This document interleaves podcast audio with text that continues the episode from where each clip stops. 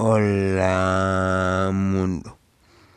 Bueno, ya estoy de regreso en San Francisco.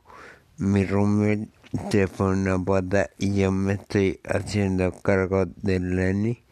Ya, eh, ya fui con el doctor que me operó y todo va bien y ya me quitaron el cabestrillo. Con respecto a, a investigación eh, en Nexon hubo unas expresiones sobre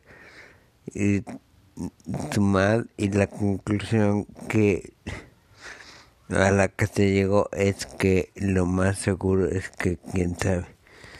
También vi un artículo sobre stem cells. Eh, pongo la guía la liga en la descripción. Otro artículo sobre gente.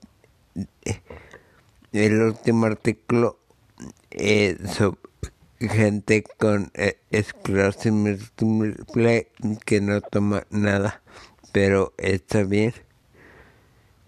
Lo más probable es que estén mal diagnosticados Ah, sin más, por el momento me despido nos vemos la semana que viene.